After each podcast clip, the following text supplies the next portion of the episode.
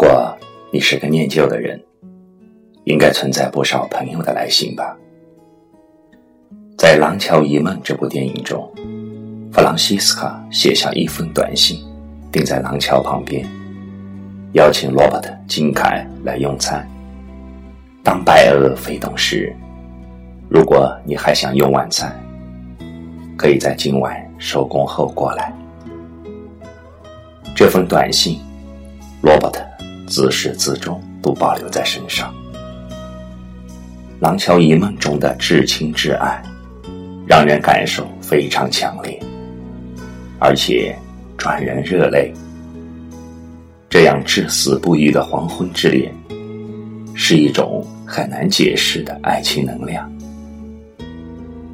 金凯死前写下这封信，寄到弗朗西斯卡手中。亲爱的弗朗西斯卡。希望这封信能顺利的到达你手里。我不知道你何时会收到它，在我死后的某天吧。自从到你的小径问路，与你相遇之后，已有整整十三年了。这些年，我时常想。去他的！我要到你那里去，不管付出什么代价。我要把弗朗西斯卡带走，但我记得你的话，并且尊重你的感觉。或许你是对的，我不知道。我确知的是，在那个炎热的星期五早晨。开车离开你的小径，是我生命中最困难的事。事实上，我怀疑，是否有什么人经历过比那更困难的时刻。在你之前，我有过女人，几个女人。但在你之后没有，我并没有失手独身生活，只是不感兴趣罢了。有一次，我观察了一只配偶被人射杀的加拿大鹅，你知道，他们终生结伴。有几天。雄鹅在池塘里来回游动，以后几日也是那样。当我最后一次看到它时，它正独自游过野稻田，人在找寻。对于文学品味而言，这个比喻稍显露骨。但是，它是我由衷的感觉。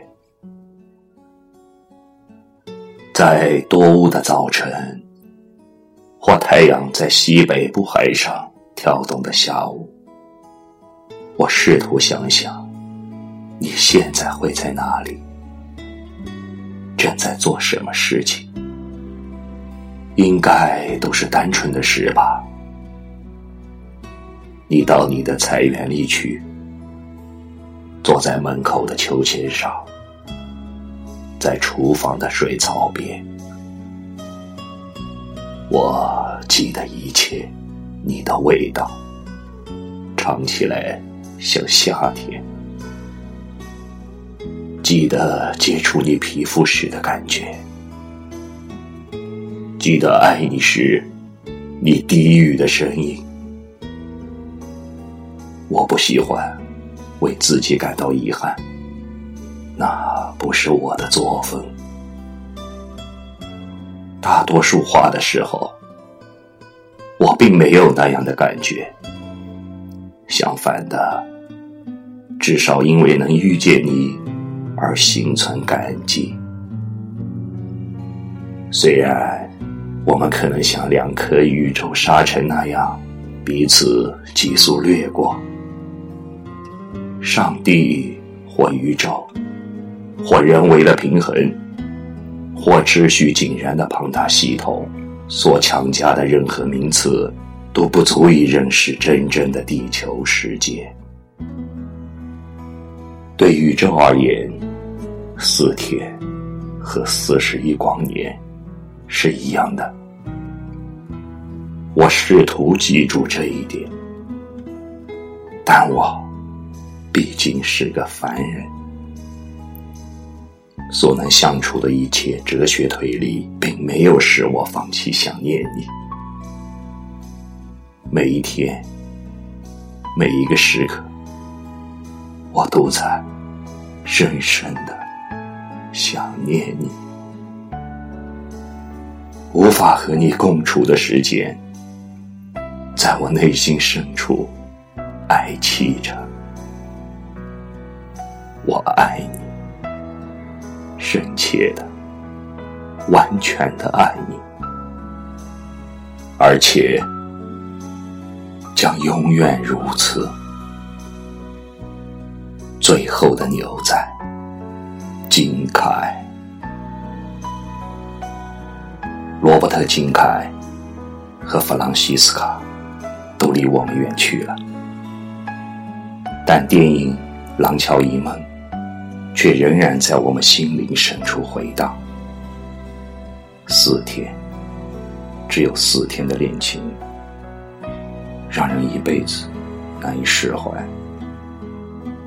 这是《廊桥遗梦》最让人动容的一部分，也让很多人在看到片尾这一幕时不能自禁的泪流满面。